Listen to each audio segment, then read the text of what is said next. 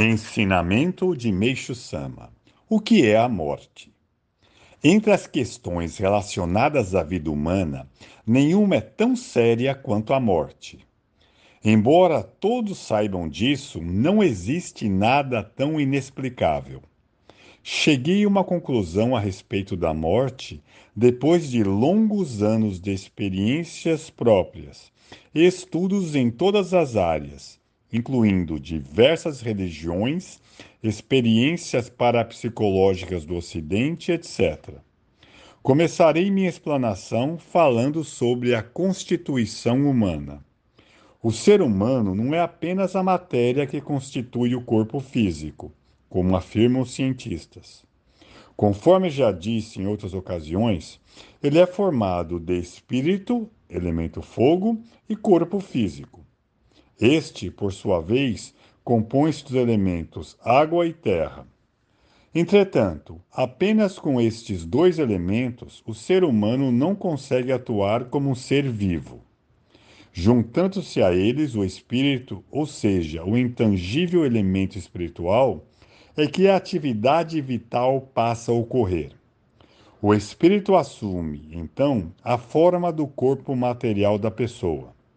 Denomina-se de morte o momento em que o elemento espiritual separa-se do corpo físico.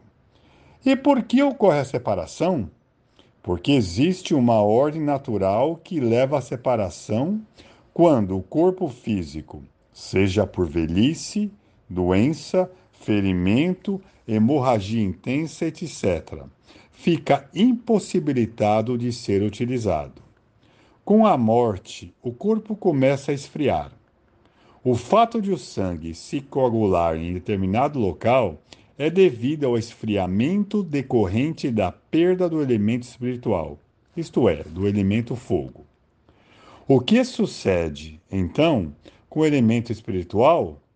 Ele vai para o mundo espiritual, com a forma exata do corpo físico. A esse respeito, li, algum tempo, o relato de uma experiência vivida no Ocidente. Como se trata de um exemplo bem ilustrativo, vou reproduzi-lo a seguir. Certa vez, fitando um doente prestes a morrer, uma enfermeira observou que, de sua testa, começou a subir uma fumaça esbranquiçada, como se fosse vapor d'água, a qual se tornava cada vez mais densa. A princípio, essa fumaça tomou o formato de uma esfera no espaço, mas, gradualmente, foi adquirindo a forma de um corpo humano. Por fim, assumiu as mesmas características físicas da pessoa em vida.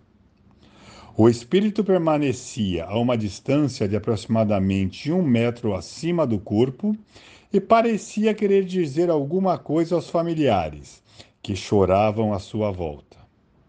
Logo, porém, virando-se para o lado da janela, saiu flutuando vagarosamente do quarto e desapareceu. Em geral, o espírito se desprende do corpo por um dos três locais: pela testa, pela, pela região umbilical ou pelos pés. A propósito, no caso de morte por explosão, por exemplo, instantaneamente ele se espalha em todas as direções, na forma de inúmeras partículas. Logo depois, volta a se unir e reassume a forma do corpo humano, não diferindo assim nem um pouco da morte por doença. Quando os espíritos se deslocam por vontade própria para determinado local, tomam a forma esférica para percorrer o espaço. O fenômeno Itodama, visto por algumas pessoas, referem-se a isto. Com relação à visão da enfermeira de que falamos, trata-se de uma capacidade excepcional. Aliás, existem pessoas que já nasceram com essa capacidade e outras que adquiriram por meio de treinamento.